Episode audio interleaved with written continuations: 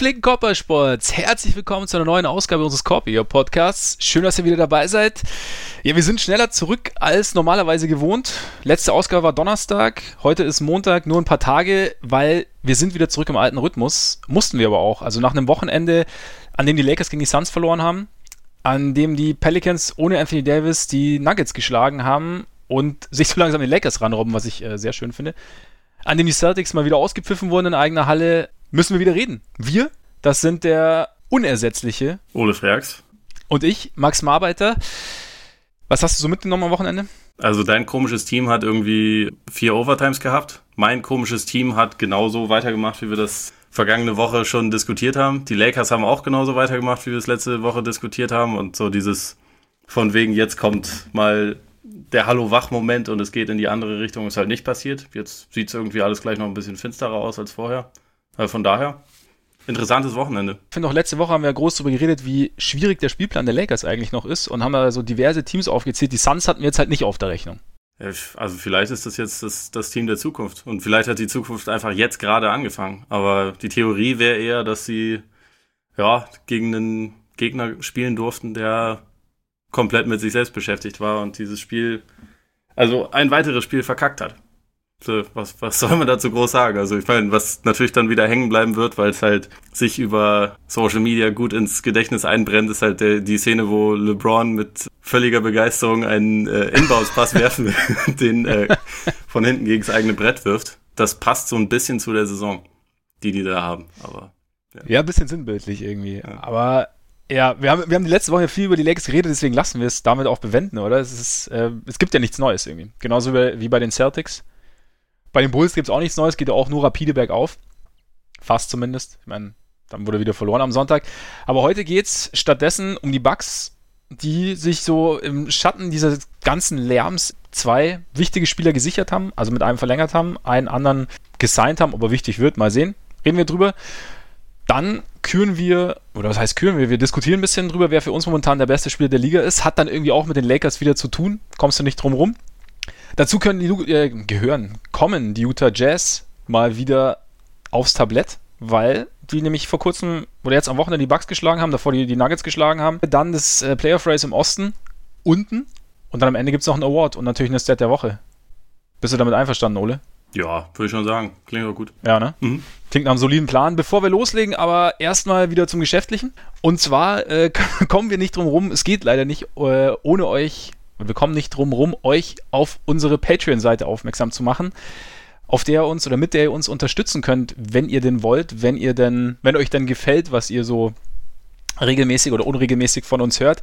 Wir freuen uns da natürlich sehr drüber. Wir freuen uns vor allem auch über die, die es schon tun. Vielen, vielen Dank dafür. Und äh, falls ihr euch jetzt fragt, wo ihr dahin müsst, ganz einfach patreon.com slash Korbiger Podcasts.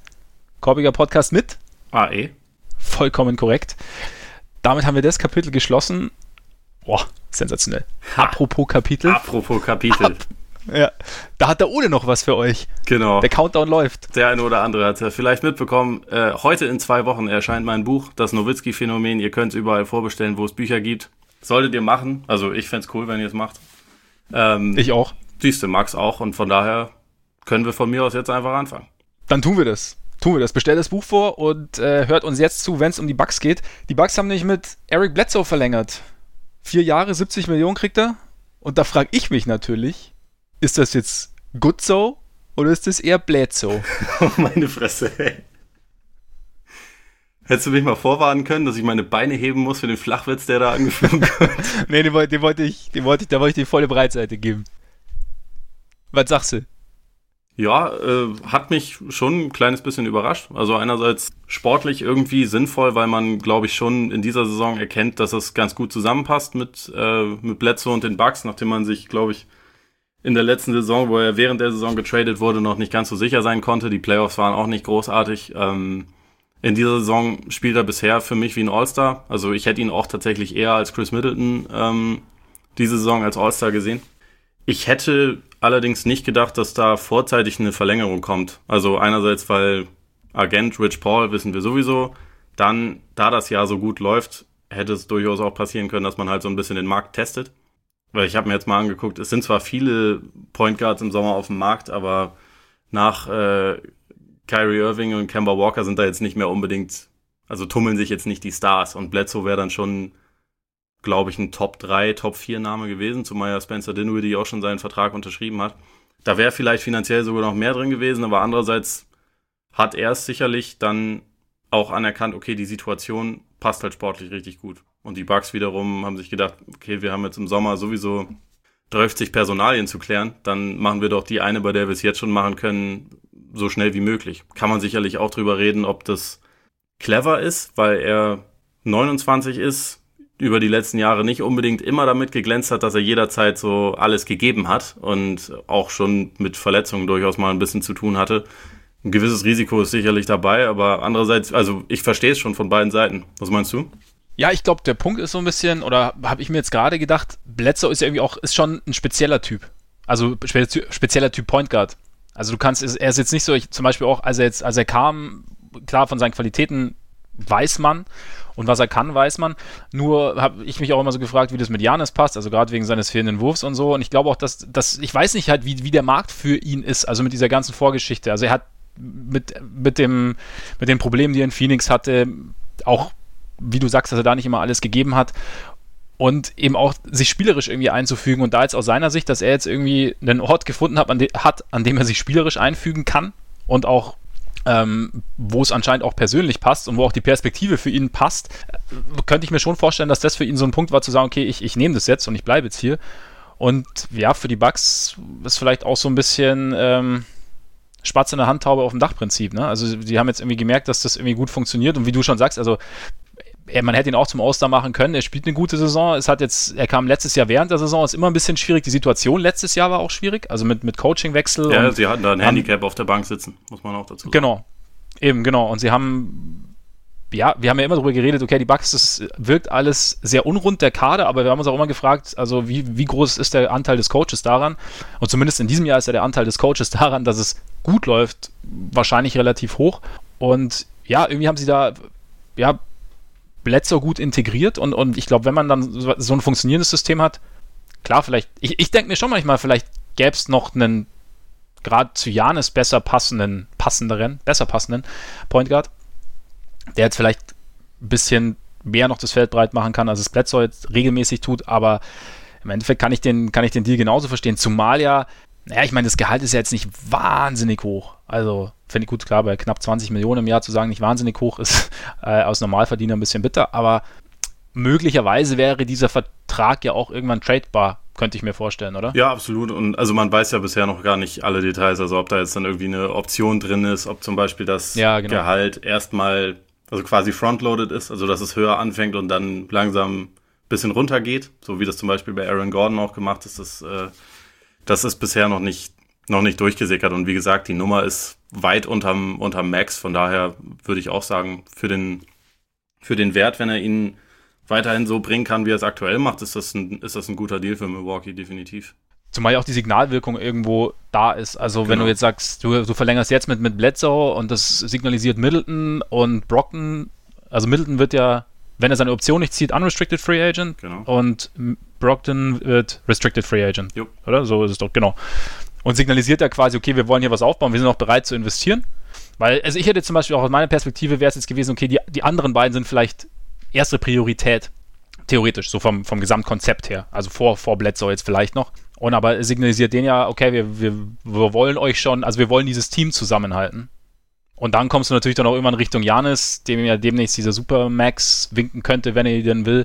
Wobei ich bei Janis mir eh jetzt nichts, ich glaube, ich kann mir nicht vorstellen, dass der Milwaukee verlässt, aber das ist wahrscheinlich nochmal ein anderes Thema. Aber ist ein anderes ich glaube, die Signalwirkung ist schon recht, ja, groß quasi. Ja, ich glaube auch, dass das äh, durchaus auch deshalb jetzt schon zu diesem Zeitpunkt halt gemacht wurde. Ja. Also um einfach ja. zu zeigen, so wir glauben daran, was hier bei diesem Team entsteht, was in dieser Saison möglich ist und dann halt auch so ein bisschen, was darüber hinaus noch möglich ist. Und man muss damit rechnen, dass sie im Sommer keineswegs die Chance gehabt hätten, einen noch besseren Spieler über die Free Agency zu bekommen für die, für die Eins. Also man hätte höchstens irgendwann ja. mal denken können, vielleicht geht da noch irgendein Trade. Also da kommen wir auch mal wieder auf unseren heißgeliebten Mike Conley zu sprechen, der spielerisch überall gut reinpasst und der auch bei den Bucks gut reingepasst hätte. Aber das, also Bledsoe passt da schon gut und also wegen dem Spacing-Thema, so wie sie das diese Saison spielen, halt immer mit eigentlich mindestens drei weit überdurchschnittlichen Shootern mhm. auf dem Court. Dazu Janis, der seine ganz eigene äh, Erdanziehungskraft hat und seit, ja, genau. seit ein paar Wochen tatsächlich ja sogar anfängt, seine Würfe zu treffen, was scary ist. da ist Bledsoe schon eine gute Komponente, einfach weil der, also der, der Dreier ist jetzt nicht, ist jetzt nicht bahnbrechend, er ist aber jetzt auch nicht nicht existent. Also er nimmt, glaube mhm. ich, knapp fünf Stimmt, pro ja. Spiel und trifft davon irgendwie 32 Prozent. Das ist jetzt nicht toll, aber er hat es in seiner Karriere auch schon mal ein bisschen besser getroffen. Und was er halt was ihn total wertvoll macht, ist, dass er am Ring alles trifft. Also diese Saison, glaube ich, irgendwie 72, 73 Prozent oder so. Für einen Guard ist das schon massiv. Und er ist halt einfach so eine gute, so eine gute ähm, Gegenkomponente zu Janis. Also der dann vielleicht der, der zweite ist, der attackiert, nachdem der erste Drive irgendwie viel Aufmerksamkeit mhm. gezogen hat, dann sippt der Ball rum, kommt zu ihm und er macht halt Druck, ist halt extrem athletisch und kann dann, kann dann die Defense nochmal ein bisschen anders attackieren. Also ich finde, das hält sich schon sehr gut die Waage. Und da ist ja. Bledsoe dann schon auch ein schon sehr guter Fit, abgesehen davon, dass er, glaube ich, auch im Osten zumindest defensiv wahrscheinlich der beste Point Guard ist, der da so rumläuft. Hätte ich jetzt mal überhaupt. Also Kyle Lowry kann man da auch noch in die, ja, in die Waagschale ja. werfen, aber so das Plus an Athletik spricht tatsächlich sogar für den, wenn er engagiert ist, was er diese Saison ja durchgängig ist, schon für Bledsoe, finde ich. Ja, kann man, kann man auf jeden Fall so sehen. Ja, aber stimmt, also die, gerade diese, diese Drive-Komponente und die Athletik-Komponente sehe ich, sehe ich auf jeden Fall auch, zumal es ja auch zum, zum Gesamtkonzept der, der, der Bugs passt. Also auch so, ich meine, sie verteidigen ja auch so, dass sie den Dreier schon lieber lassen als den, den Abschluss am Korb quasi. Ja. Und äh, natürlich haben, ist es dann umso besser, wenn sie dann vorne zwei Leute haben, die am Korb hochprozentig abschließen können, also sowohl Janis als auch, als auch Bledsoe. Und dann auch noch mit, also auf unterschiedliche Arten. Also Janis mit seiner, mit seiner unfassbaren Länge und Bledsoe mit so als, als bulliger ähm, Slasher sozusagen. Und ja, nee, du hast schon recht. Also es, es, passt eigentlich wirklich gut. Es ist vielleicht auch, dann muss man mal so ein bisschen die, die, die Shooting-Scheuklappen auch so ein bisschen ablegen und irgendwie auch noch, es, es gibt auch noch wertvolle Spieler abseits der, also auf dem Flügel oder als auf der Eins abseits der, der hochprozentigen Würfe von draußen. Also es ist, ja. ähm, und dieser, dieser Mix ist halt irgendwie cool. Also Brockton zum Beispiel ja. ist auch bei fast 70 Prozent äh, am Ring, aber der macht seine Punkte halt auf eine komplett andere Art und Weise. Der geht, mhm. der geht halt Backdoor und wird dann gefunden meistens. Also er, er kann durchaus auch selber attackieren, aber das ist halt wieder einer, der eigentlich wenig über die Athletik und mehr so über seine, seine Cleverness kommt. Also es ist halt ja. einfach eine, eine spannende Kombination, die da zusammenwächst. Es ist halt irgendwie witzig, dass im Endeffekt sich ja bei diesem Team, jetzt nehmen wir mal Brook Lopez raus, und jetzt Mirotic natürlich kam noch dazu, aber so der, der Kern, bei dem man letztes Jahr gesagt hat, boah, irgendwie passt es überhaupt nicht, ist ja eigentlich fast gleich geblieben. Und jetzt ähm, auf einmal. Aber hat man das gesagt oder hat man gesagt, das Potenzial wäre vielleicht schon irgendwie da, wenn man da so ein bisschen mehr Shooting reinbekommt? Der Coach ist nur also ich glaube, man war sie, also der Coach, da war sich auf jeden Fall sicher, dass der Coach nicht passt, aber es war, ich habe trotzdem oft gehört, dass so, oh ja, das Team ist so, er hat so ein bisschen Schlagseite irgendwie. Also gerade so, es fehlt irgendwie an Shooting und Janis und Janis braucht Platz und wie kriegt Janis Platz? Also es war schon, also man hat sich schon gefragt, okay, mit einem besseren Coach, wie wäre das dann? Aber ich habe schon oft gehört, zumindest jetzt in meiner Erinnerung, vielleicht täuscht sie mich gerade auch, aber dass man dachte, dass es nicht so, nicht so optimal ist. Ja, also nicht optimal, glaube ich auch, aber also mein, mein äh, Hintergedanke war immer irgendwie dieses Shooting-Thema. Und ich hatte in der ersten Playoff-Runde tatsächlich auch auf Milwaukee gesetzt und nicht auf Boston.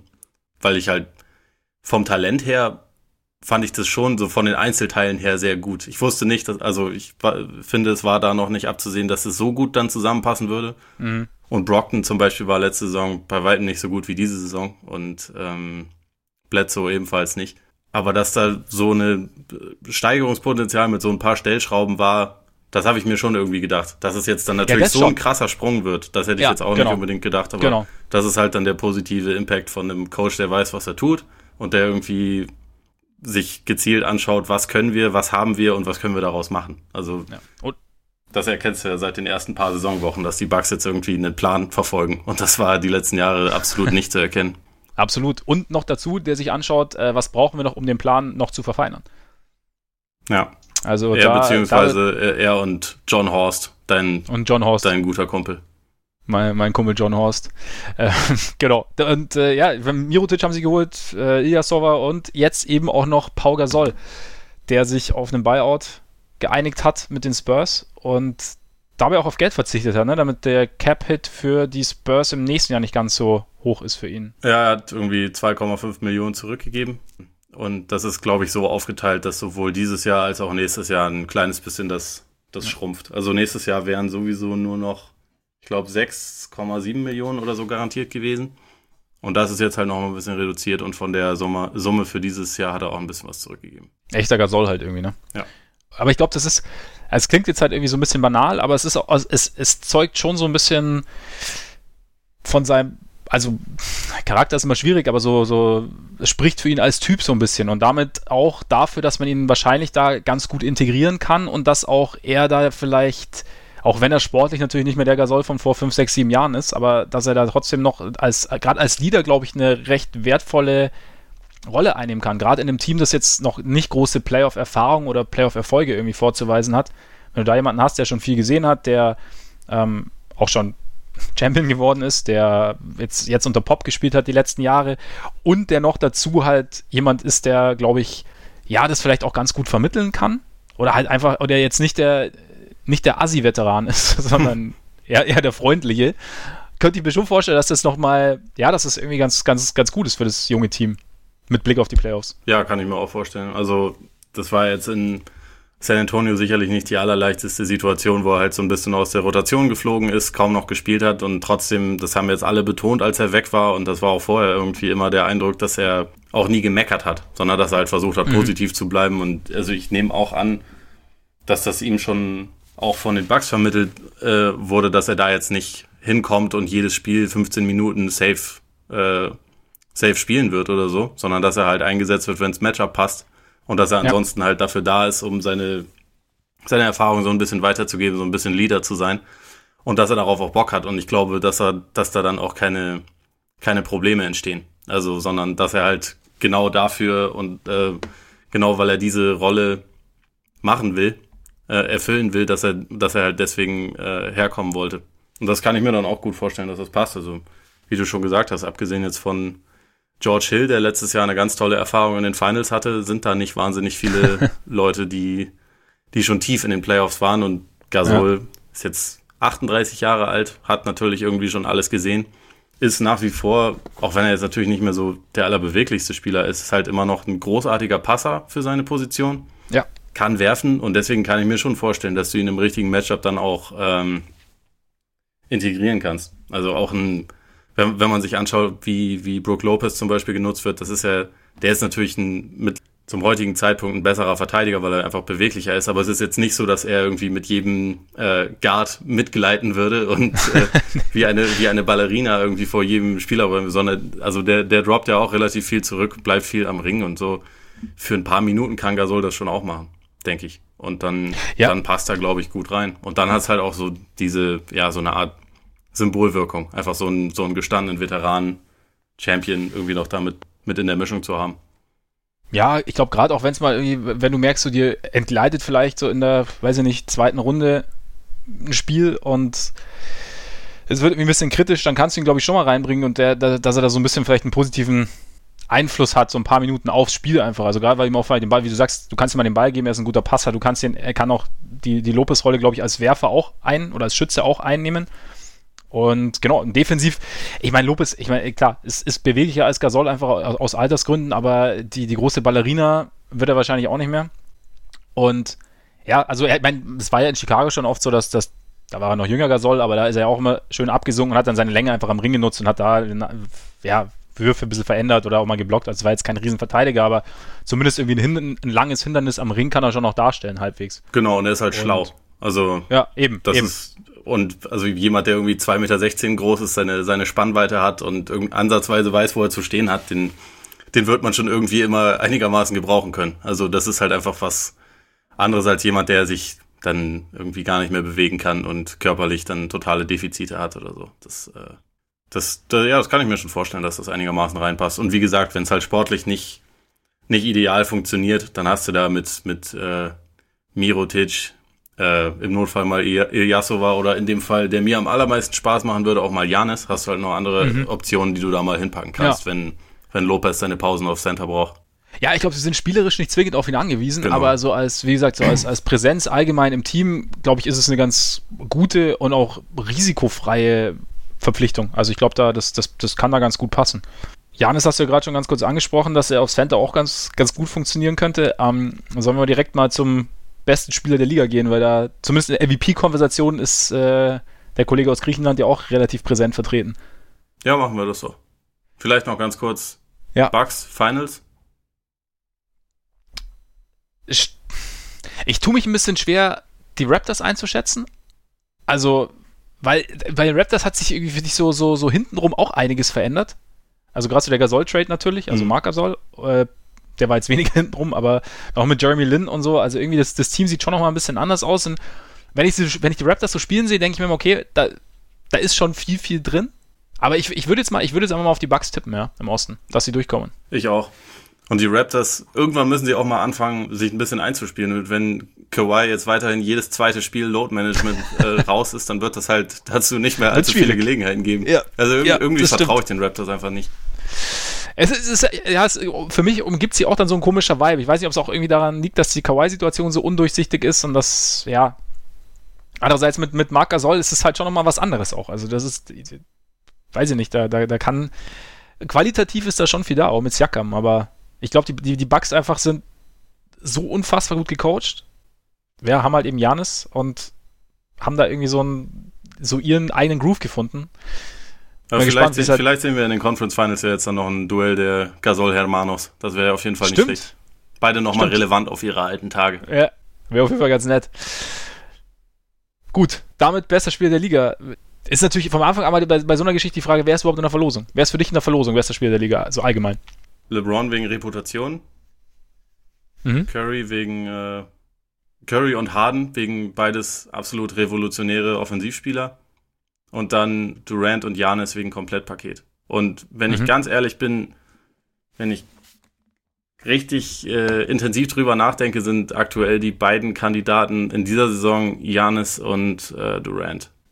Ja, das wird jetzt eine brutal spannende Diskussion, weil ich werde da, also würde da ziemlich genau mitgehen eigentlich.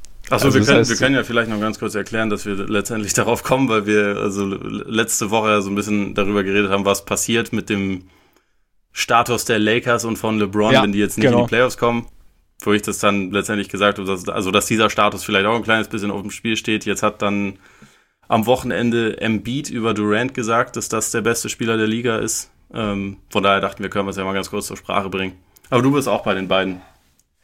Ich bin, ich bin auch bei den beiden, also wobei ich das Einschränken dazu, ich tue mich schwer, LeBron irgendwie einzuschätzen, weil ich tue mich, ich tue mich schwer, ihn nicht mehr zum besten Spieler der Liga zu machen. Also wie mhm. du auch sagst, Reputation und so. Und ja, die Zahlen stimmen irgendwie auch noch und man muss auch sehen, dass die Lakers eigentlich bis zu seiner Verletzung auch relativ gut irgendwann funktioniert haben, über einen gewissen Zeitraum, nach gewissen Startschwierigkeiten. Mm. Aber natürlich, was momentan passiert, wirft dann doch irgendwie Fragezeichen auf. Also ich weiß nicht, ob er irgendwie noch gehandicapt ist von seiner Leistenverletzung oder ob ich hoff's. die Leisten. Weil ja, also wenn nicht, dann äh, dann äh, kann man die Diskussion abkürzen. Also wenn das quasi wirklich der der jetzige ja, Playoff-Modus ist, ist, also wenn das quasi das, so das Maximum ist, dann ist er nicht mehr der beste Spieler. Nee, genau, aber genau, aber ich weiß nicht genau, wie es, ob er, ob jetzt nochmal irgendwie, ob er dann doch nochmal zwei, drei Gänge hochschalten kann, dann Richtung, ja. Richtung Saisonende, weil Playoffs wird es ja nicht. Nein, Quatsch, aber also und dadurch, dass er jetzt momentan die Lakers halt nicht tragen kann, ja, das wirft für mich auch irgendwie Fragezeichen auf. Also ich, ich weiß es nicht. Also er wirkt ja gerade auch nicht so, nicht so, nicht mehr, er, wer hat das letztes, irgendwo habe ich das letztes gehört, er gleitet momentan nicht mehr so übers Feld. Es wirkt halt alles ein bisschen abgehackter. Ja, das stimmt. Und ich weiß gar nicht, wo es gehört hat, keine Ahnung. Aber da, ja, wenn, aber wie gesagt, wenn es halt die Verletzung ist, noch, dann okay. Wenn aber die Verletzung dazu geführt hat, dass das jetzt halt der Dauerzustand ist, dann ist er da wahrscheinlich, ist er immer noch verdammt gut. Aber dann ist er halt raus. Ist natürlich auch ein bisschen die Frage, was so dieses, dieser LA-Virus äh, macht. Also ich meine, die Stadt hat ja schon ganz andere versaut. Also mit diesem ganzen Außenrum, was er jetzt irgendwie, ob das, ob das Einfluss hat. Also ich will jetzt nicht, weiß ich nicht. Also wenn, dann hat er sich sehr aktiv gesucht, ne? Muss man, muss ja, man dazu ja, ja. sagen. Also es, es kann schon sein. Ich meine, wie du schon sagst, er wäre nicht der Erste, der sich davon ablenken lässt. Aber ja, ja schwierig zu sagen. Aber was man ihm zugutehalten muss, ich habe mir jetzt tatsächlich das, das äh, neue Two Chains Album mal angehört. Gar nicht so schlecht. Also LeBron okay. leistet auch, äh, leistet auch in Jahr 16, 15 immer noch einiges. Ne, tut er auf jeden Fall. Und, er, und wie gesagt, also für mich, ich, ich kann ihn auch noch, ich kann ihn noch nicht ganz vom Thron nehmen. Also, oder, oder sagen wir so, ich würde ihn jetzt unter Vorbehalt runternehmen, je nachdem, wenn er irgendwie wieder, wenn er, wenn er wieder zu dem alten LeBron wird, dann ist er für mich, glaube ich, immer noch der Beste. Sonst aber äh, bin ich eigentlich auch bei, bei Durant. momentan. Also Janis Durant ist für mich knapp, aber so Durant als Gesamtpaket überzeugt mich dann doch noch ein kleines bisschen mehr. Einfach wegen seiner, also ich sehe bei ihm einfach keine echte Schwäche. Also er ist jetzt, ja. das Playmaking ist jetzt nicht, er sucht jetzt nicht den, den, den, den, oder er ist nicht derjenige, der wirklich den Pass sucht, aber keine Ahnung, also ich meine, diese, also er kann, wenn er scoren will, kann er scoren. Er ist unfassbar lang, hat da diesen unfassbar sicheren Wurf, verteidigt, ist vorne eigentlich nicht zu stoppen. Ich, ich glaube, was, was bei ihm gerade so ein bisschen das Ding ist, man, also er muss halt einfach so selten richtig übernehmen und deswegen ist es nicht mehr so präsent, wie gut er eigentlich ist. Ja, und niemand, niemand mag ihn. Das ist halt, glaube ich, das kommt der Grund, dazu, warum ja. es bei ihm vielleicht ein kleines bisschen weniger dieses Narrativ gibt. Warum sich auch Leute schwer tun, wo ich mich übrigens gar nicht ausnehme, ihm so ein bisschen seine, seinen eigentlich schon verdienten Respekt und seine Anerkennung zu geben, weil, also du sagst schon, der hat keine Lücken im Spiel. Ich würde auch sagen, dass er ein besserer Passer ist als, als sein Ruf. Er ist jetzt nicht, nicht auf dem LeBron-Level beispielsweise, aber er ist schon, er ist schon sehr gut da drin. Ähm, defensiv hat er, glaube ich, nicht so einen großen Overall-Impact wie jetzt Janis, weil er dafür auch einfach nicht so, hat halt nicht ganz dieses, dieses äh, Aktivitätslevel, aber ist definitiv sehr gut auf seiner Position und äh, so als Scorer, er ist so die automatischsten zwei Punkte, die man vielleicht jemals in der NBA gesehen hat, so abgesehen jetzt von, von Kareem oder so. Also wenn du Durant den Ball gibst und sagst, mach mal Punkte, dann, dann wird er schon Punkte machen. Also weil er über jeden Verteidiger drüber werfen kann. Also dass er, so, was halt auch noch ein Unterschied zu Janis ist und weshalb ich ihm auch den Vorzug geben würde, ist, dass er ähm, halt schon in den Playoffs gezeigt hat, dass er, das, was er kann, halt funktioniert. Also mit zwei Finals MVP Awards jetzt in Folge. Äh, wie gesagt, natürlich mit einem Team, das durchaus auch ihn ein kleines bisschen übervorteilt, aber mhm ich meine, er hat ja auch vorher mit OKC schon einiges geregelt in den Playoffs. Und also, das ist halt noch was, was er Janis noch voraus hat, der bisher noch keine Playoff-Serie, oder hat er eine Playoff-Serie gewonnen vor ein paar Jahren? Ich glaube nicht. Mm, doch, haben sie nicht die gegen die. Nee, nee, nee, da sind sie raus. Gegen die Bulls war es relativ knapp, glaube ich, damals. Aber ich glaube, sie sind da dann raus.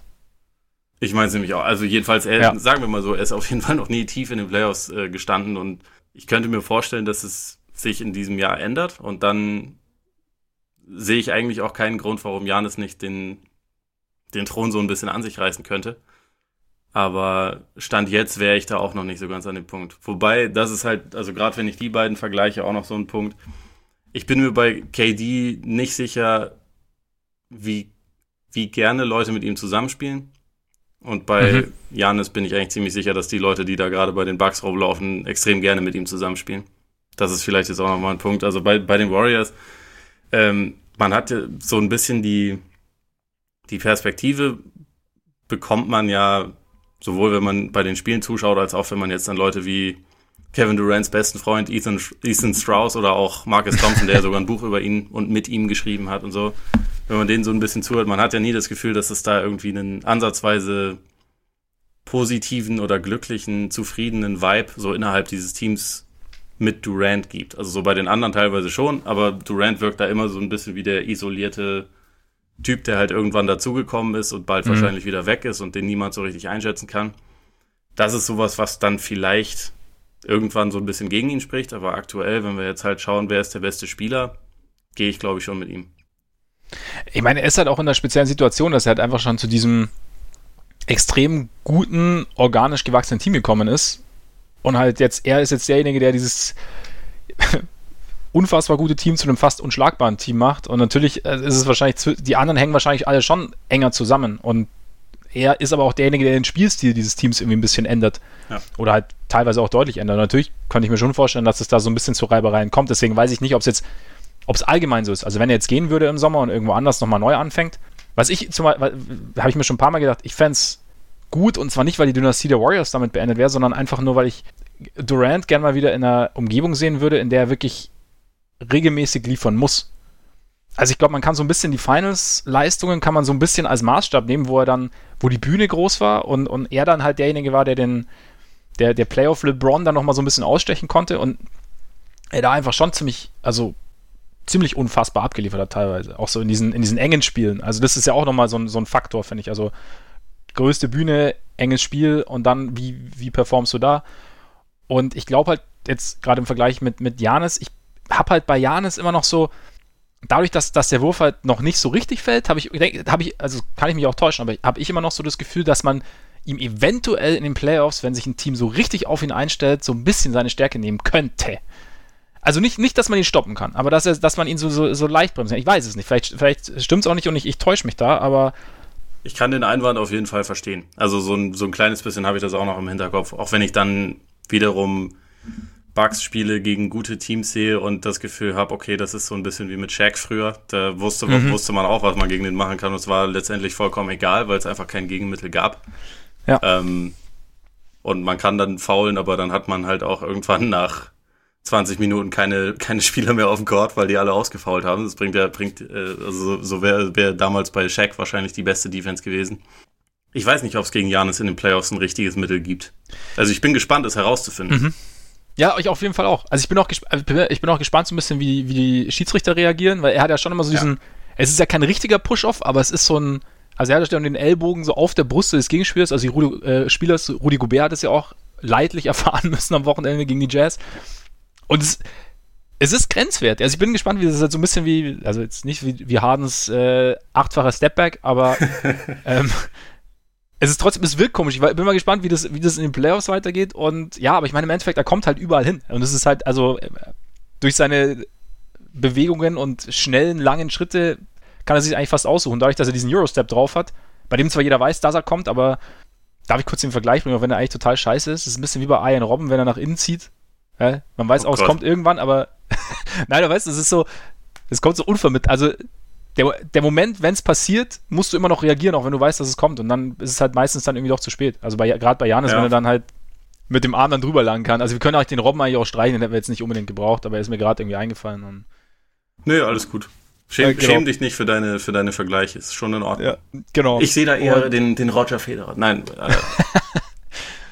Ja, da fehlt mir ein bisschen die Eleganz. Nein, Quatsch. Ähm, nee, aber also Janis, Janis ist schon, und ich finde, also er, er, nimmt, er nimmt den Dreier schon so langsam, habe ich so das Gefühl, immer öfter mit immer mehr Selbstbewusstsein. Also auch ja. jetzt gegen die Jazz am, am Wochenende, wo es, wo die Jazz ziemlich aufgeholt hatten, es stand, glaube ich, 97, 97 und er dann einfach direkt in den Dreier reingelaufen ist. Also wirklich mit, mit Selbstvertrauen rein, einen Schritt rein, äh, einen Schritt rein und einen Dreier genommen hat und getroffen hat. Also und wenn das halt, ja, wie du sagst, wenn das passiert, ist halt scary, weil dann ist seine Anziehungskraft und seine Gravitation noch, noch extremer. Ja, also ich glaube nicht, dass es in diesen Playoffs schon eine richtige Waffe sein wird. Also ich, nee, ich denke, gelegentlich fällt er schon rein und er wird ihn auch immer mal nehmen, aber ich glaube noch nicht, dass es so ein Go-To-Ding sein wird, aber das wird sich in den nächsten ein, zwei, drei Jahren halt ändern und dann, dann wird es tatsächlich finster. Also dann ja. ist es, glaube ich, auch kann es relativ schnell, relativ klar werden, okay, Janis ist der beste Spieler der Liga und gewinnt dann vielleicht ja. auch seine drei, vier MVP Awards. Also ich sehe da nicht wahnsinnig viel, was dem da sich in den Weg stellen könnte.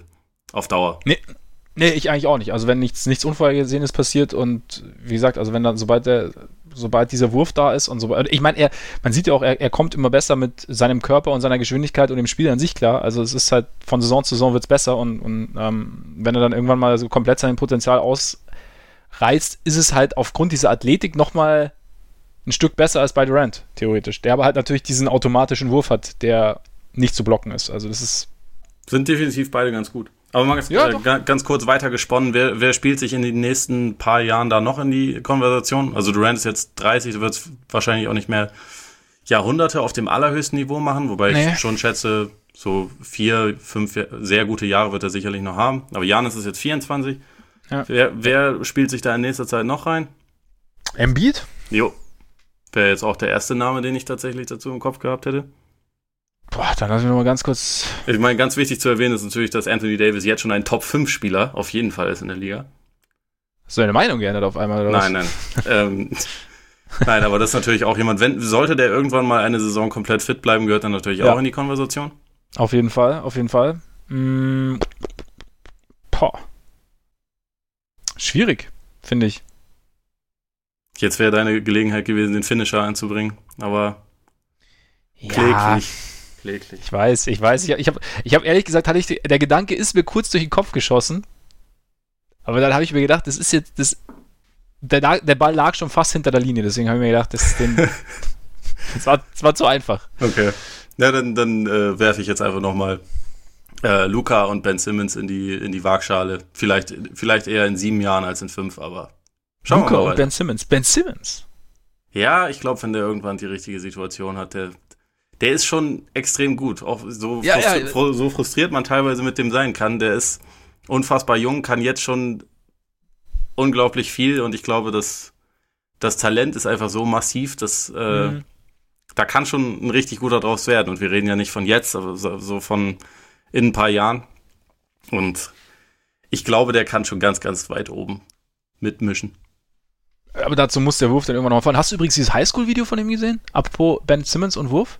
Ja, habe ich, hab ich gesehen. Also mir geht es jetzt weniger darum, dass der, dass da Bilder drauf sind von ihm, wie er einen Dreier trifft, weil ich glaube, das kann man, das könnte man eventuell sogar von mir zusammenschneiden. Aber. Nee, von ähm, dir nicht. Ich habe dich werfen sehen. Früher, wie bei Ben Simmons. Äh, nee, aber also der Wurf, wie er aussieht, das hat mich ehrlich gesagt überrascht. Also, weil das ist, äh, ich habe mich, hab mich kurz an Michael Fultz erinnert gefühlt, so, aber äh, um es jetzt ein bisschen extrem zu formulieren, aber es war ein flüssiger Wurf, also wo ist der hin? Tja, gute Frage. Irgendwo auf dem Weg verloren gegangen. Leider. Aber vielleicht kommt er auch irgendwann wieder. Also, wer weiß. Ich meine, mittlerweile äh, hat er ja sogar mal seine ersten Würfe genommen. Eben, das ist der Anfang. Dass nicht, nicht dass das besonders kann. heile aussehen würde, aber äh, ich, ich habe es noch nicht abgeschrieben, dass er irgendwann in den nächsten paar Jahren auch mal kompetent von außerhalb von einem Meter rund um den Korb punkten kann. Nee, das auf jeden Fall, das habe ich auch nicht abgeschrieben. Also Und wenn da, er das da irgendwann kann, dann ist da relativ viel möglich. Das wäre Grundvoraussetzung, aber natürlich, dass er das irgendwann kann, weil sonst. Ja, klar, also wenn, sonst, wenn, sonst kommt er in die Konversation natürlich nicht rein. Ja, Genau, nee. Aber sonst, ich tue mich momentan schwer. Also ich finde, es gibt viel, viel gutes Talent. Also auch Donovan Mitchell, Jason Tatum. Aber so die, die beste Spieler der Liga, Talente. Bin ich mal gespannt, wer, wer, da, wer da so reinrutscht demnächst. Vielleicht ja Zion. Vielleicht Zion. Kommt natürlich auf die Situation an. Kann nur, eigentlich kann er sich nur unter Jim Boylan zu einem absoluten Superstar entwickeln, glaube ich. Wo coacht denn Jim Boylan nächstes Jahr? Ja, das, das werden wir sehen. Vielleicht wird er wieder Assistent weil sich also an die Suicides gewöhnt haben. Aber da kommen wir ja vielleicht heute noch dazu. Vielleicht. Wer weiß. Wer weiß. Äh, wie, wie, wollen wir Curry und Harden noch ganz kurz, wie, also für dich klar 2 und 3? Äh, 3 und 4, sorry. Ja, irgendwie schon. Also bei Curry ist auch so ein bisschen das Thema, ich glaube, wenn nie diese Durant-Komponente reingekommen wäre, dann würde man vielleicht über ihn auch noch ein ganz kleines bisschen anders denken. Aber ich tue mich schwer, bei jemandem zu sagen, das ist der beste Spieler der Liga, wenn ich nicht glaube, dass er der Beste in seinem Team ist. Also so was das komplette Spiel angeht. Ich glaube, dass er der wichtigste Spieler bei den Warriors ist, aber ich glaube nicht, dass mhm. er der beste Spieler bei den Warriors ist. Weil Durant halt da ist. Genau. Und nächste Saison sieht das vielleicht schon wieder anders aus. Und wenn die Warriors nächste Saison ohne Durant 65 Spiele gewinnen und Curry MVP wird, dann äh, so, dann bin ich, dann sage ich sehr gerne, ich habe mich gehört, Steph, du bist der Beste. Also, so Sympathiefaktor ist eh absolut da, von daher hätte ich überhaupt gar kein Problem damit.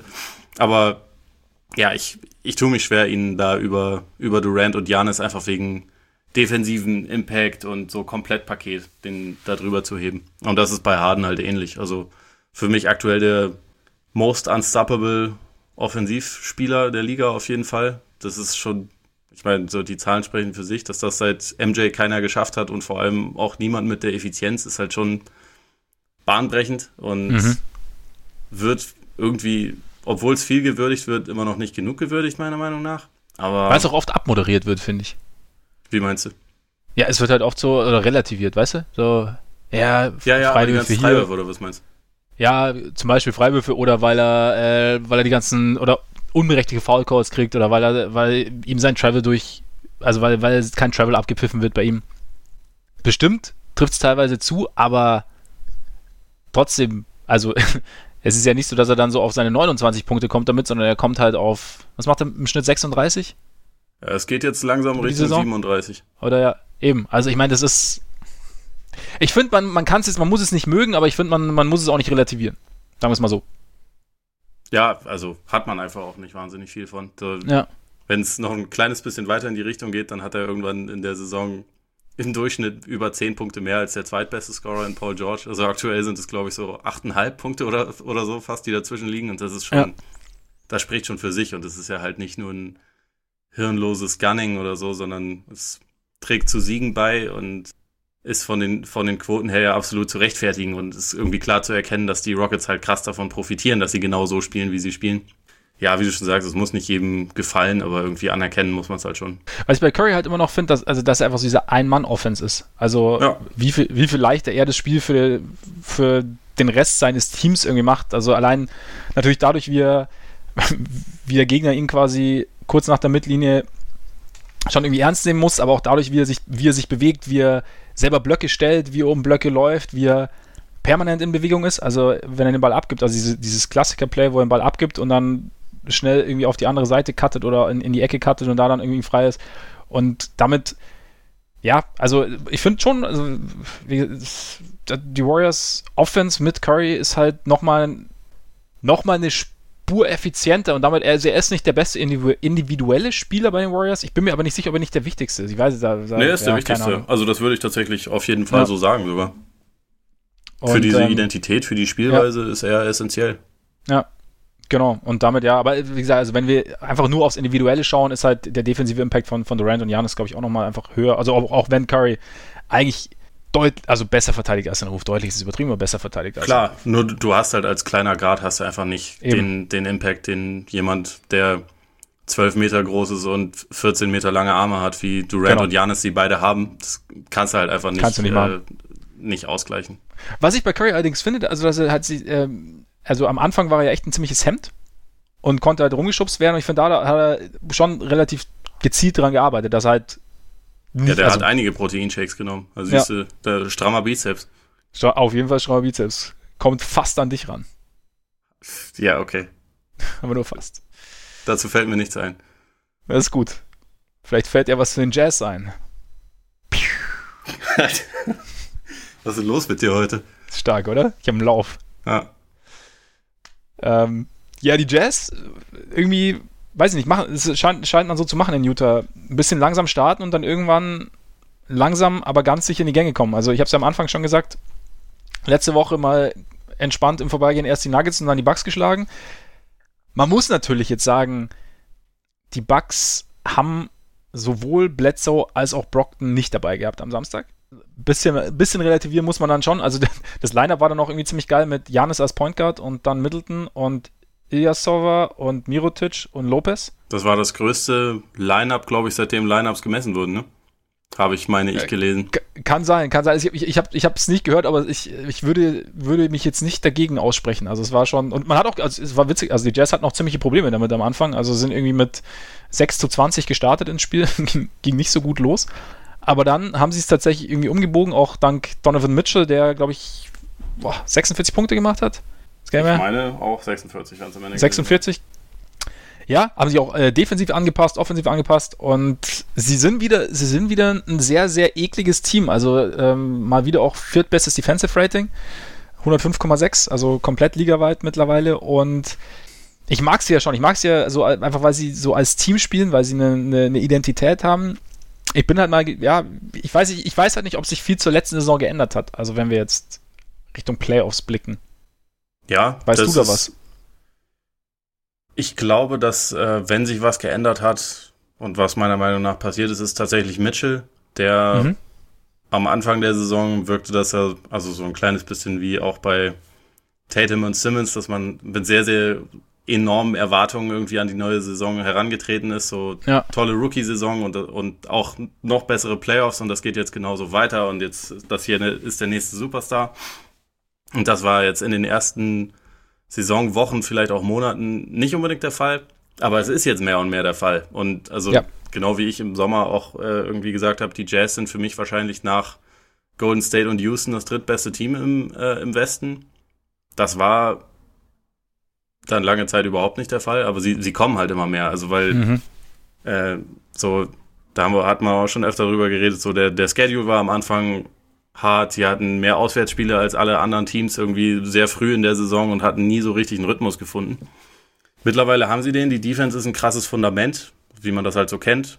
Gobert ja. fühlt sich mittlerweile ein bisschen wohler damit, auch mal am Perimeter zu verteidigen und nicht nur äh, nach hinten zu droppen, was vorher schon eine kleine Schwachstelle war. Also gerade mhm. wenn man sich erinnert an letzte Saison in der zweiten Runde gegen Houston, wo halt Chris Paul vor allem dieses äh, dieses Absinken halt aus der Mitteldistanz eiskalt irgendwie jedes Mal bestraft ja, hat und, und die Jazz daran echt ein bisschen verzweifelt sind. So, ob das wieder genauso funktionieren würde, weiß ich nicht. Und wie gesagt, Mitchell entwickelt sich halt krass gerade als, als primärer Ballhändler.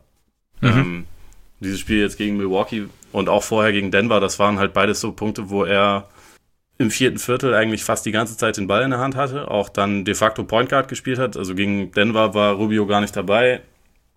Äh, gegen Milwaukee war Rubio zwar wieder dabei, hat aber nur 20 Minuten gespielt, weil er halt noch ja. angeschl angeschlagen war und so ein bisschen. Und auch am Ende relativ wenig gespielt. Also, genau, am Ende war er gar ja. nicht mehr drin und Mitchell ja, hat halt dann genau. den Ball bekommen und das war nicht unbedingt schlecht.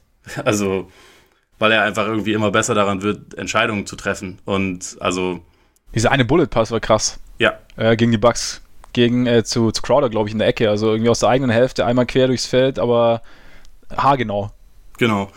Und so gegen die Bucks hast du eigentlich gesehen, dass der halt mittlerweile sein, sein Arsenal wächst quasi. Also er, er hat mhm. einen krassen Mix irgendwie an Abschlüssen drin, so hat den Dreier, hat, äh, kann zum Korb gehen, kann finishen, hat alle möglichen komischen Floater, die er auspacken kann. Und wenn er gedoppelt wird, ist er aber auch mittlerweile ein viel besserer Passer noch als letzte Saison. Und ich glaube, in der Hinsicht hat er sich halt auf jeden Fall entwickelt. Und also auch das ist ja was, was wir, glaube ich, im Sommer auch schon erkannt haben. Je mehr sich Mitchell entwickelt, desto größer werden auch die Chancen von Utah halt in den Playoffs noch ähm, so ein bisschen, bisschen weiterzukommen, vielleicht sogar. Und da würde ich schon sagen, es läuft ganz gut. Also sie haben jetzt nachdem sie jetzt nochmal zwei sehr, sehr starke Gegner geschlagen haben, ist der restliche Schedule laut Tankathon, einer meiner Lieblingsseiten im Internet, der leichteste, der überhaupt noch besteht in der NBA. Sie haben absolut noch Chancen, so äh, unter die Top 4 zu kommen. Heimvorteil wäre, glaube ich, nicht unwichtig für, für die Jazz. Und dann, und dann ist halt die Frage, also ich kann mir schon vorstellen, dass es dann wieder äh, zumindest in die zweite Runde gehen kann, je nach Matchup. Und dann wiederum stellt sich für mich schon so ein bisschen die Frage, wie es dann weitergeht im Sommer, weil das Spiel gegen Denver war jetzt das achte in dieser Saison ohne Rubio. Das achte, was sie gewonnen haben ohne Rubio. Ähm, es gab zur Deadline ja diese Gerüchte, dass sie Conley holen wollten für Rubio. Einfach weil sie da dachten, dass vielleicht jemand anders einen besseren Fit haben könnte neben, neben Mitchell. Und da Rubio jetzt im Sommer äh, Unrestricted Free Agent wird, kann ich mir es irgendwie ganz gut vorstellen, dass das jetzt dann die letzten die letzten paar Wochen zusammen mit, mit Rubio sein werden und dass sich das halt in, an der Position so ein kleines bisschen verändert wird bei den Jazz. Das ist möglich. Also könnte könnt ich, könnt ich mir auch vorstellen. Das ist halt die Frage, wer dann Rubio ersetzen soll. Also, oder ob du. Also ich, oder, oder, meinst du, dass, dass sie Mitchell zum, also permanent zum primären Ballhändler machen wollen? Also ich so, mir so im Stile von Damien Lillard zum Beispiel. Ja, also ich, ich könnte es mir tatsächlich vorstellen, weil sie, also zumindest solange sie Joe Engels haben, haben sie halt einen sehr guten sekundären Playmaker. Ja, und also ich Fall. glaube, das ist auch so einer der Schlüssel, warum das so gut funktioniert, wenn Mitchell de facto der Point Guard ist und Rubio halt nicht dabei ist, dass halt der Ball noch ein bisschen mehr in die Hände von Engels auch kommt, der mhm. einfach wahrscheinlich der beste Pick-and-Roll ähm, Playmaker im Kader ist. Und der einfach auch sehr gut darin ist, Entscheidungen zu treffen und äh, meistens wird dann statt Rubio steht dann halt Royce O'Neill mit im Starting Lineup, der defensiv gut ist und der halt einen sichereren Wurf hat. Und dadurch hast du halt so ein kleines bisschen eine andere Statik auf dem Court. Mhm. Und das an sich könnte das schon Potenzial haben. Aber ich meine, dass sie jetzt jemanden wie, wie Conley offensichtlich ja auch interessant haben, zeigt wiederum auch, dass sie sich auch eine andere Lösung gut vorstellen können. Aber ich weiß gar nicht, in welche Richtung es geht. Es hängt natürlich auch ein bisschen davon ab, wer denn im Sommer vielleicht Bock hätte zu kommen. Und Utah war jetzt noch nie der große Markt für Free Agent, muss man halt auch sehen. Genau. Also klar, das Team an, äh, Team an sich könnte ich mir schon vorstellen, dass es interessant ist. Einfach, ja, aufgrund des Talents ist da ist und vielleicht auch auf, aufgrund der Identität, gut gecoacht und so. Aber ja, Salt Lake City ist ein schwieriger Markt, glaube ich. Also, was man ja, so. Ja, da kommt nur ein bestimmter. Spielertyp hin, schätze ja. ich mal. Ne? Ja. Und sicherlich nicht die, die Top-Tier. Ähm, Kyrie zum Beispiel wäre doch perfekt ja. eigentlich für, ne? Kyrie wäre, wär das, das wäre ein Traum in, ja. in Salt Lake City. Ja. Kann ich mir sehr gut vorstellen. Vor allem er und Mitchell nebeneinander, die, die sich dann wie bei diesem Spider-Man-Meme so aufeinander zeigen und, und etwas verwirrt genau. sind. Genau. Nee, aber ich finde auch, also gerade so, so Lineups, wo äh, daneben, also jetzt haben sie ja mit, mit, mit äh, Corver auch noch, also quasi mit Mitchell, Ingles, Corver und äh, Crowder plus dann entweder Favors oder, oder äh, Gobert. Äh, funktioniert relativ gut, finde ich. Also auch gerade, wie du sagst, also als mit Ingles als, als Primär oder als sekundärem Ballhändler und ähm, ich finde es halt schon immer geil, Joe Ingles zuzuschauen, so diese, diese augenzwinkernde Intelligenz auf dem Feld irgendwie. Das ist so, das ist halt, das ist wie, wie, der, wie der alte Onkel auf dem Freiplatz, der halt weiß, dass er mehr Plan von der ganzen Sache hat als alle anderen und auch weiß, dass er sich nicht mal andersweise so schnell bewegen muss wie alle anderen, aber halt dann jedes Mal so wieder ein einer nach links schickt, einer rechts schickt und so. Das finde ich, find ich immer ganz geil. Auch defensiv finde ich, man macht das immer geschickt. Also weißt du, wie er so, ähm, ja, seine Gegenspieler so ein bisschen in, in die Arme seiner Big Man geleitet, sozusagen. Ja, ich bin mir ziemlich sicher, dass Paul George immer noch Albträume von ihm hat. Das ja. war letzte Saison in den Playoffs schon echt krass. Also wie jemand, der aussieht wie Joe Ingles, äh, jemanden, der aussieht wie Paul George, irgendwie vom, äh, vom Punkten abhalten konnte und tatsächlich ja. teilweise richtig aus dem Spiel nehmen konnte. Und das Geile ist, also was Engels halt ausschaut, der weiß das halt ganz genau. So, der, ja. Ja, der genau. weiß, dass er so, so rein von der, von der Athletik und vom, äh, von der Optik letztendlich nichts, nichts verloren hat in der NBA. Und dem, also der, der freut sich daran. Deswegen, wenn er jetzt jemanden hochnimmt, dann sieht man ihm das auch an. So, ja, geil, ist mir wieder einer auf den Leim gegangen. Ja, das ist halt genau, so ein bisschen, genau. ist ein bisschen der Billy Hoyle der NBA. Schöner Vergleich. Gefällt, gefällt mir gut. Nur bei äh, Leuten, auch besser ich, als der Robben-Vergleich. Nur bei Leuten, die ich sehr gerne mag, wie Billy Hoyle und Joe Ingles. Also ich finde die Jazz als Team, also ich hatte, hatte auch so zum Beispiel die Bucks das Gefühl, sie, sie, sie attackieren jetzt noch ein bisschen mehr. Irgendwie versuchen damit, äh, dadurch irgendwie noch mehr die, den Gegner in, in, in Bewegung zu bringen und äh, gerade Mitchell macht es relativ gut, ähm, aber eben auch, auch Ingles und dann auch im, im Pick and Roll damit mit den Großen und mit Favors hat relativ gut funktioniert. Also da bin ich schon mal gespannt. Und Mittel, ich hatte, während dem Spiel hatten sie auch einen ganz interessanten Stat eingeblendet, ähm, dass Mitchell, also vor dem Spiel quasi der viertbeste Score in der zweiten Hälfte war im neuen Jahr, also seit Januar quasi. Also hinter Harden, Beal und George mit äh, 14,7 Punkten in der zweiten Hälfte, was ja auch schon dafür spricht, also dass er immer mehr weiß, wann er wie übernehmen kann, muss und will. Und ähm, da hat auch ganz gut gepasst, was Matt Harper gesagt hat, also der äh, Co-Kommentator der, der Jazz, dass er sein Ballhandling groß verbessert hat. Und Januar, Februar läuft auch echt gut. Also Januar, glaube ich, 29 Punkte von Mitchell im Schnitt. Und, äh, nee, sorry, 27,7. Dazu 41,2% äh, Prozent Dreier. Februar wieder ein bisschen runter, 25,4 und 32,8 Prozent Dreier.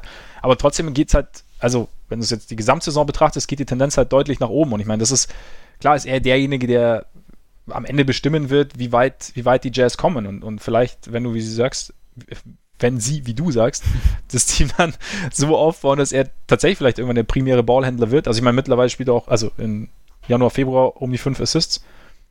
Und er halt so einen, so einen scorenden Ballhändler gibt quasi und man dann halt noch drumherum irgendwie entsprechendes Material holt. Ja, kann es, kann da schon viel gehen. Also gerade auch, muss halt, ich finde, ja, Playoffs muss halt immer sehen, wie es halt mit Gobert dann wird, ne? Also ich meine, wie weit ein anderes Team das halt ausnutzen kann, auch wenn er, wie du sagst, mittlerweile ein bisschen lieber draußen am Perimeter verteidigt, aber ob es da halt irgendwann doch noch, dann, ob da halt irgendwann doch noch der Moment kommt, in dem es halt schwierig wird. Aber das wird man dann je nach Matchup, denke ich, auch wieder sehen. Also muss man mal abwarten. Ja, da bin ich auch gespannt, das zu sehen. Also ich glaube, Colbert ist einfach jemand, der relativ stolz ist und der sich das halt genau gemerkt haben wird, wie das gegen Houston in ja. den letzten Playoffs war und der halt seitdem versucht haben wird, ein Gegenmittel zu finden. Deswegen bin ich auch mal gespannt, wie es dann ausschaut jetzt in den in den kommenden Playoffs. Sollte es nochmal zu dem Matchup OKC gegen Utah kommen, ich hätte da richtig Bock drauf. Also geil, einerseits, ja. weil es viel über Utah äh, zeigen würde und gleichzeitig, weil es viel darüber offenbaren würde, ob das jetzt wirklich ein neuer Paul George ist, der so ein Top 5 Spieler in der NBA in dieser Saison definitiv in der Regular Season ist. Ob der das ja. dann auch in den Playoffs ist, also, fände ich sehr spannend. Sollte es nochmal dazu kommen, auch wenn es jetzt standings-technisch eher nicht danach aussieht, als wäre das in der ersten Runde. Aber schauen wir mal. Ja, den fände ich auch gut. Vielleicht in der zweiten Runde ja dann. Who knows? Möglich ist es. Also ja. Utah ist irgendwie ein Team, das halt aufgrund dieser Defensivstärke, zum Beispiel, wenn es jetzt dann mal eine Serie gegen Denver wäre oder so. Denver hat jetzt so eine gute Saison gespielt und bei Denver ist irgendwie mein Grundvertrauen immer noch nicht wahnsinnig riesig. Mhm. Und bei Utah ja, ist es halt wegen der Defensivstärke irgendwie ein bisschen, bisschen eher da. Auch weil wir halt letzte Saison schon mal gesehen haben, dass es funktionieren kann. Bei den ja. Nuggets, ich weiß immer noch nicht, wie gut das funktionieren kann, wie sie spielen. Und die Defense wird halt irgendwie auch gefühlt von Woche zu Woche wieder ein bisschen, bisschen löchriger. Und ist okay. sehr, sehr davon abhängig, dass Paul Millsap halt spielt. Vielleicht holen sie auch nur Luft für die Playoffs. Kann natürlich auch sein. Definitiv. Kann natürlich sein. So, Nikola Jokic holt schon ganz tief aus. Also da, da hat der Westen auf jeden Fall einige, einige Themen anzubieten in den Playoffs, womit wir aber direkt in den Osten kommen könnten, theoretisch, wenn du nicht noch irgendwas zu den Jazz unbedingt zu sagen hast. Für den Moment, glaube ich nicht. Zu, nämlich zum äh, brutalen Rennen um die letzten Playoff-Plätze im Osten. Und ähm, im Endeffekt geht es da gar nicht mehr um so wahnsinnig viele Plätze, weil, also, die Bucks sind safe, also safe, safe, die haben sich schon qualifiziert. Die Raptors würde ich auch safe, die Pacers auch. Dazu die Sixers und auch deine Celtics, würde ich jetzt sagen, kommen auch rein, auch wenn es nicht optimal läuft. Ja, ich meine, diese, dieses Jahr werden ja 38 Siege reichen. Ich weiß nicht, ob sie ja. jetzt noch einen holen, aber das, ja. äh, das, das genau. wird dann schon gerade so, gerade so Genau, lang. also es, es, sieht, es sieht gut aus. Da, und dann sind eigentlich so ein bisschen, also die, die Nets hatten sich eigentlich so ein bisschen auf sechs festgesetzt, haben dann aber jetzt drei in Folge verloren, sind momentan nur noch auf sieben. Ja, sie haben neun der letzten 13 verloren. Ja, Genau. Und dann, äh, ja, dann die Pistons. Dazu die Magic, die Heat und die Hornets. Also die Magic stehen bei 35 Niederlagen. Ähm, Gerade jetzt gegen die Cavs verloren auf 8 momentan. Heat bei 34 Niederlagen auf 9. Charlotte bei 34 Niederlagen auf 10. Und genau, die Pistons auf 6 sind bei 31, 31. Und interessant ist einerseits Brooklyn. Ich glaube, Brooklyn wird sich, also, oder kann ich mir gut vorstellen, dass die sich wieder, wieder fangen werden, aber ich glaube, jetzt mit Caris LeVert, den muss jetzt wieder so ein bisschen integrieren, dann äh, Spencer Dinwiddie, also ich glaube, das ist so ein bisschen, ja, so eine kleine Umwucht, die sie jetzt wieder hinkriegen müssen. Und glaube ich aber auch werden, also dass sie am Ende dann schon, dass es für die Playoffs reicht am Ende. Und da hast du halt die Pistons mit 10 Siegen aus den letzten 13 Spielen. Da hat jetzt irgendwie auch keiner so mich richtig damit gerechnet, ne? Nee, also die Pistons sind halt wirklich so eine in vielerlei Hinsicht einfach eine Wundertüte. Also auch wenn es jetzt mal dann über, über ähm, ein paar Wochen wirklich gut gelaufen ist. Also du kannst bei denen jederzeit ein Spiel erwischen, wo halt niemand einen Wurf trifft und wo es dann einfach nur absolut verheerend ist und so eins der schlechtesten Offensivteams, die du in der gesamten Liga finden wirst. Und dann gibt's aber auch so Zeiten wie jetzt äh, in letzter Zeit, wo dann jemand wie Reggie Jackson, der sowieso spielerisch vielleicht die größte Wundertüte der NBA ist, mhm. Dann auf einmal konstant gut ist. Du hast einen Ish Smith, der in letzter Zeit richtig stark aufspielt. Andre Drummond, der, ähm, der richtig gut ist und, und dann kann das schon auch mal laufen. Und das ist dann trotzdem irgendwie ein Team, was jetzt, glaube ich, nicht, wo man nicht sagen kann, das ist jetzt wahnsinnig gut. Und also sie haben jetzt in dieser starken Zeit zwar auch zwei, drei äh, echt gute Gegner geschlagen, aber auch ein paar, also viele eher, sagen wir mal, mäßige. Mhm. Aber ich meine, es reicht dann. So, das ist halt, das ist halt das Playoff-Rennen im Osten. Weil, also, um kurz zu verdeutlichen, wie, wie deprimierend das ist. Ich habe vorhin kurz überlegt, ob ich dafür argumentieren soll, dass die Hawks es ja auch noch schaffen könnten, aber das ist dann doch etwas zu absurd, die bisher 22 Siege haben. Äh, das ja. ist bei 18 noch Ausstehenden das ist dann doch eher unwahrscheinlich. Es ist unwahrscheinlich. Aber es ist nicht, nicht ausgeschlossen im Osten.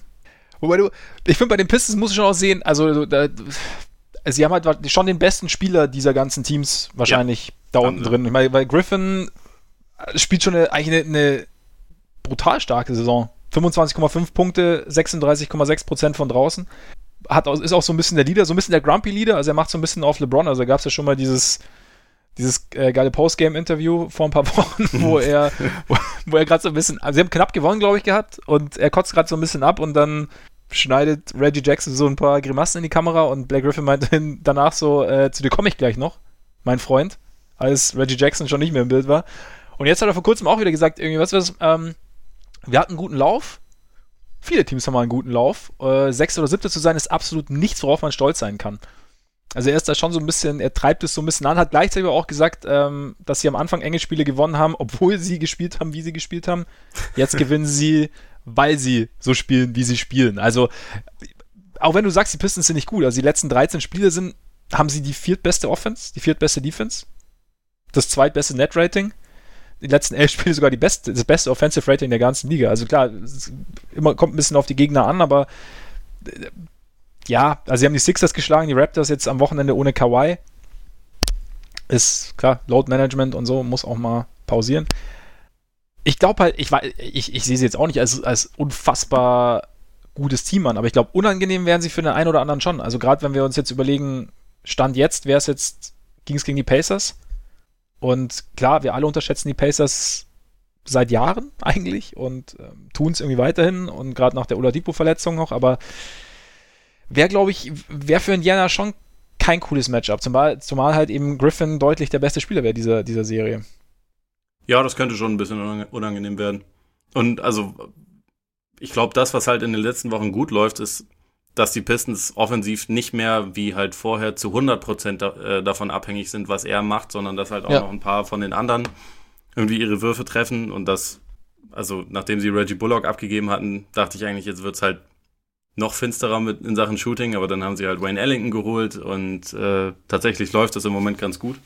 Aber das ist so ein bisschen das, was ich halt meine mit Wundertüte. Ich, ich mhm. kann da jetzt keine, ich kann da jetzt nicht irgendwie sicher sagen, dass ich mich jetzt darauf verlassen würde, dass Reggie Jackson dann auch in den Playoffs, wenn es gegen Indiana geht, was halt ein sehr, sehr gutes Defensivteam ist. Ja, stimmt, ja. Dass der da offensiv zur Geltung kommt. Und Andre Drummond nach wie vor ein extrem limitierter Offensivspieler. Ich weiß nicht, wie der gegen eine gute Defense wie die Pacers dann zurechtkommt. Deswegen der sich aber mehr auf seine, seine Stärken besinnt wieder. Also weniger wirft und wieder mehr am Korb ja. arbeitet.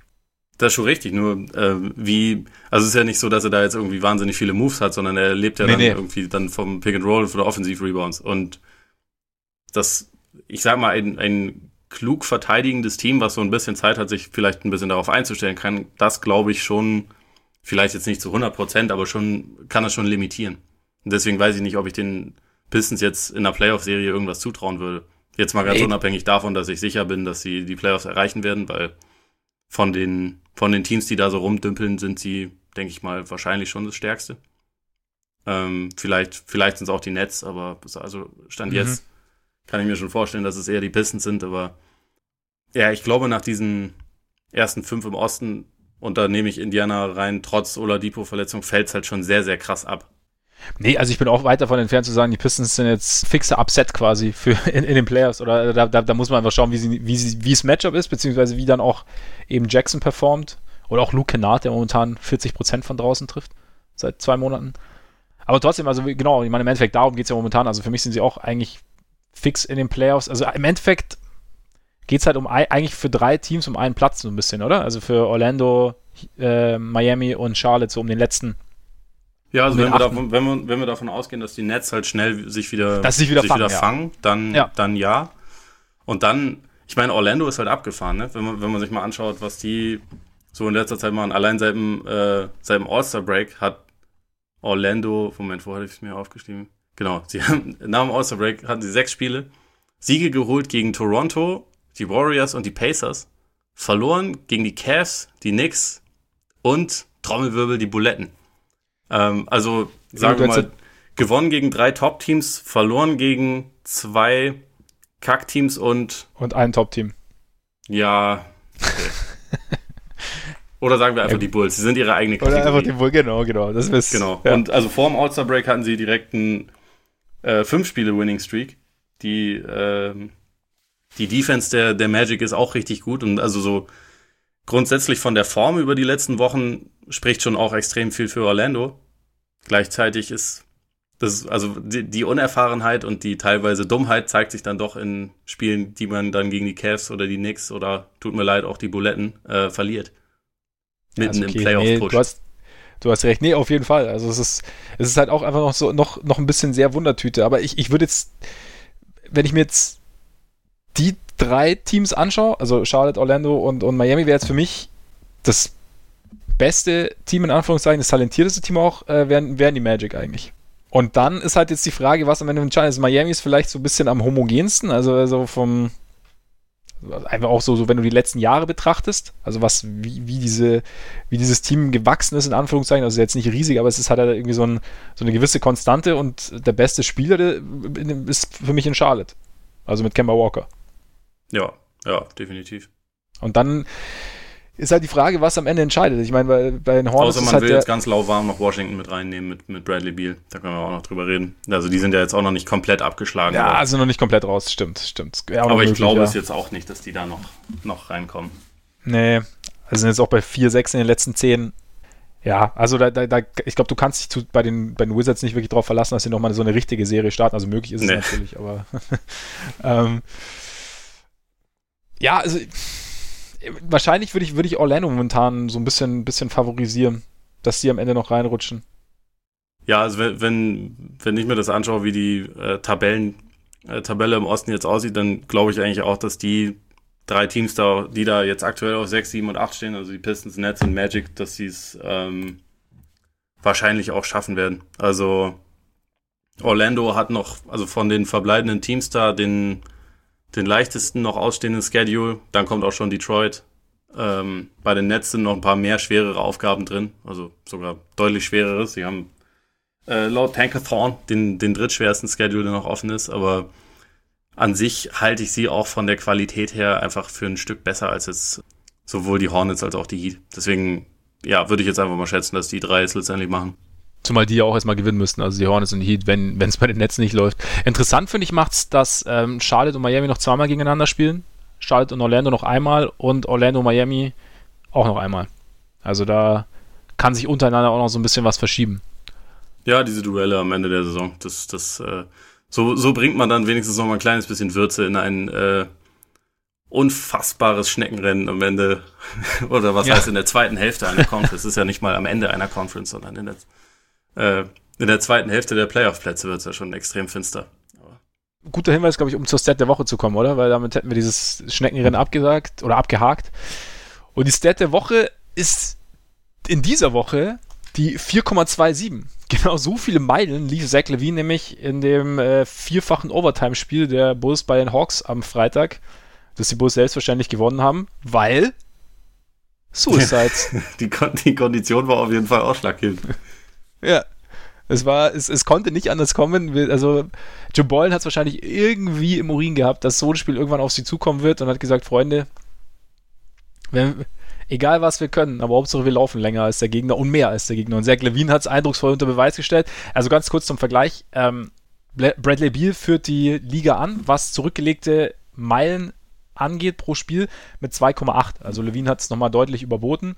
Hat natürlich auch deutlich länger gespielt, aber war ein ganz, ganz geiles Spiel. Also ist auch jetzt irgendwie ganz, ähm, ganz schön, auch kurz auf das Spiel zu, äh, zurückzukommen. Oder was heißt geil? Also ich meine, es waren auch viele Unzulänglichkeiten, aber Levine mit 47 Punkten, 9 Assists, 9 Rebounds, ja, Trey Young mit 49 Punkten, 9 Rebounds, 16 Assists.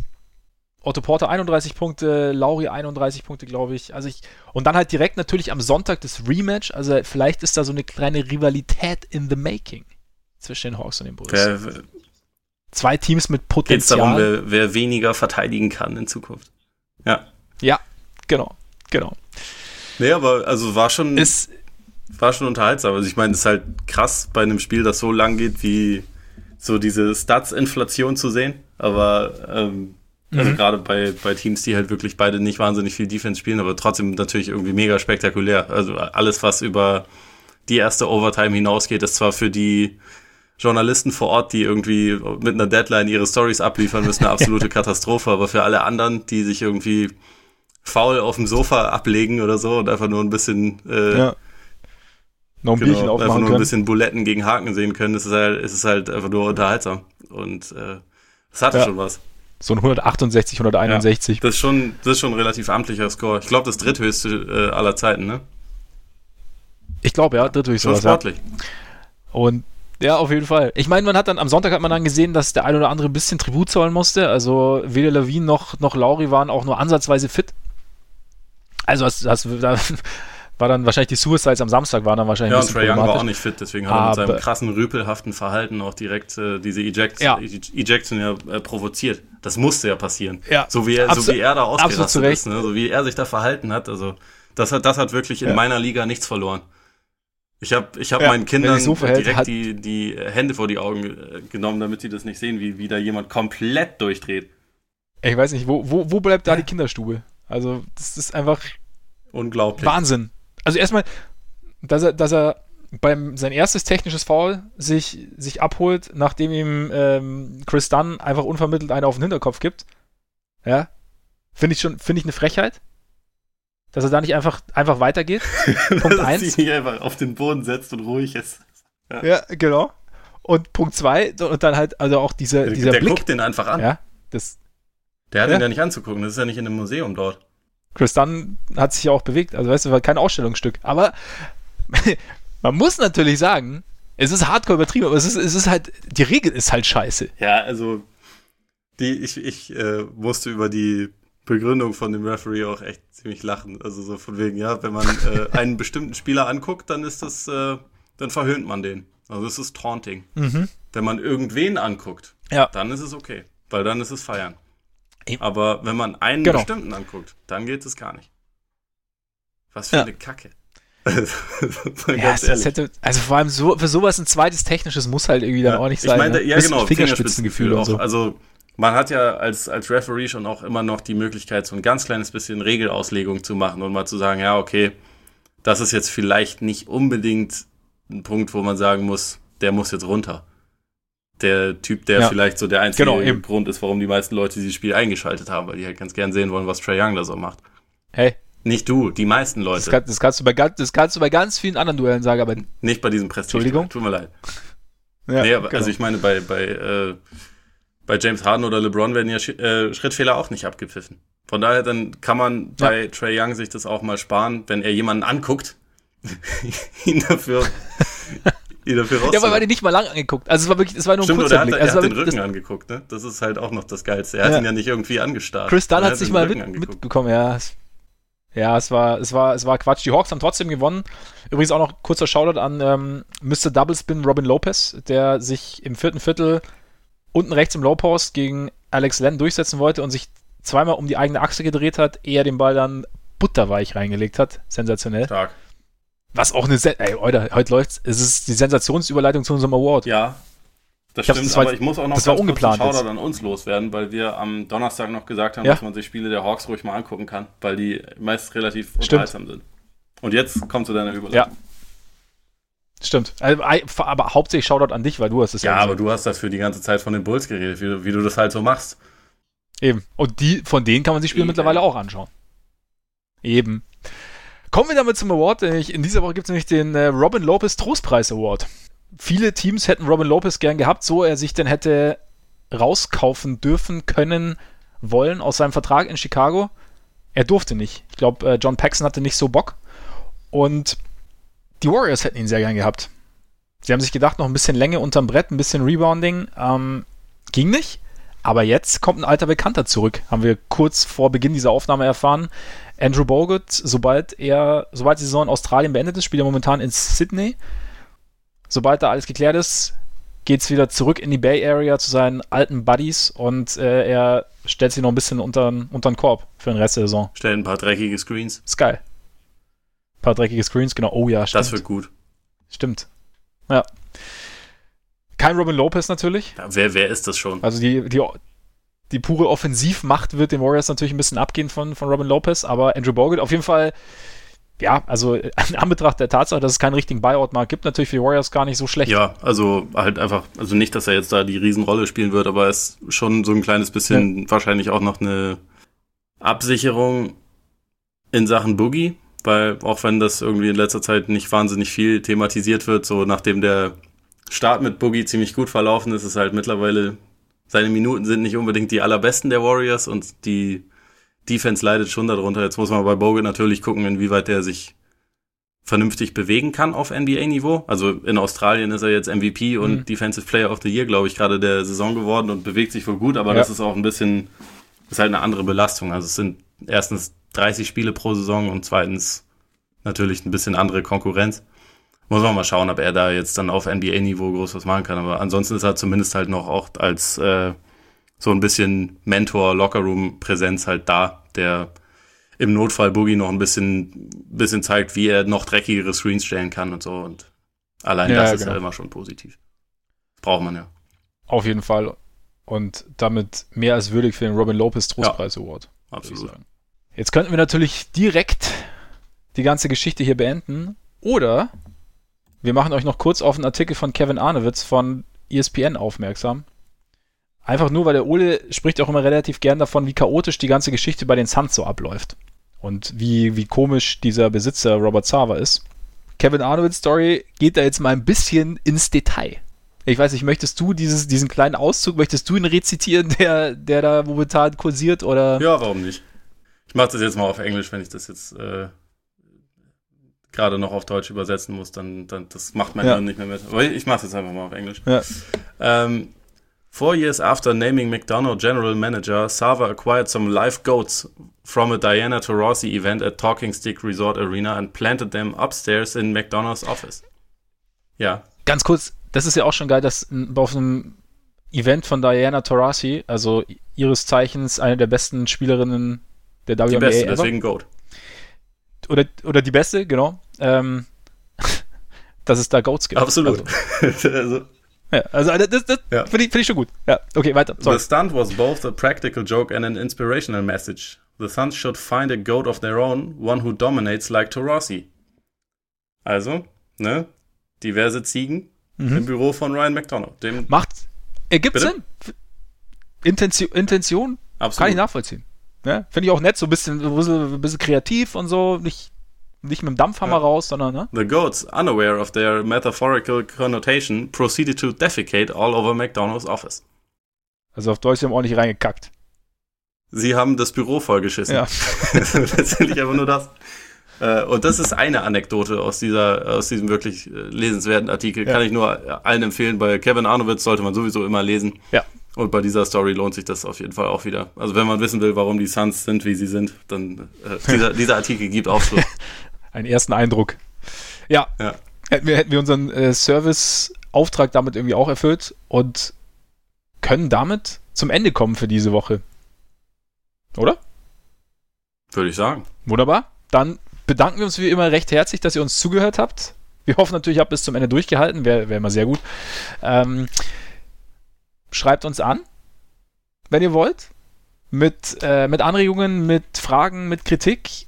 Rezensiert uns sehr gerne auf iTunes, weil es eine sehr, sehr gute Sache ist. Ich weiß, ich sage das jede Woche, aber vielleicht haben wir auch irgendwie neue Hörer, die es noch nie gehört haben und sich dann denken, ah, verdammt gute Idee, mach ich mal. Und ja, ansonsten erzählt es natürlich gerne weiter, wenn es euch gefallen hat und hört gerne nächste Woche wieder rein. Und wie gesagt, wir sind wieder im alten Rhythmus, das heißt, nächsten Montag geht's weiter und jetzt würde ich sagen, genießt euren Tag, euren Abend, euren Morgen und bis bald hoffentlich. Scheißt irgendjemandem ins Büro. Scheißt irgendjemand ins Büro, genau. Wobei, Moment, wenn's, am Ende werden wir noch verklagt. Nicht uns. Nicht uns, genau. Reingehauen. Reingehauen.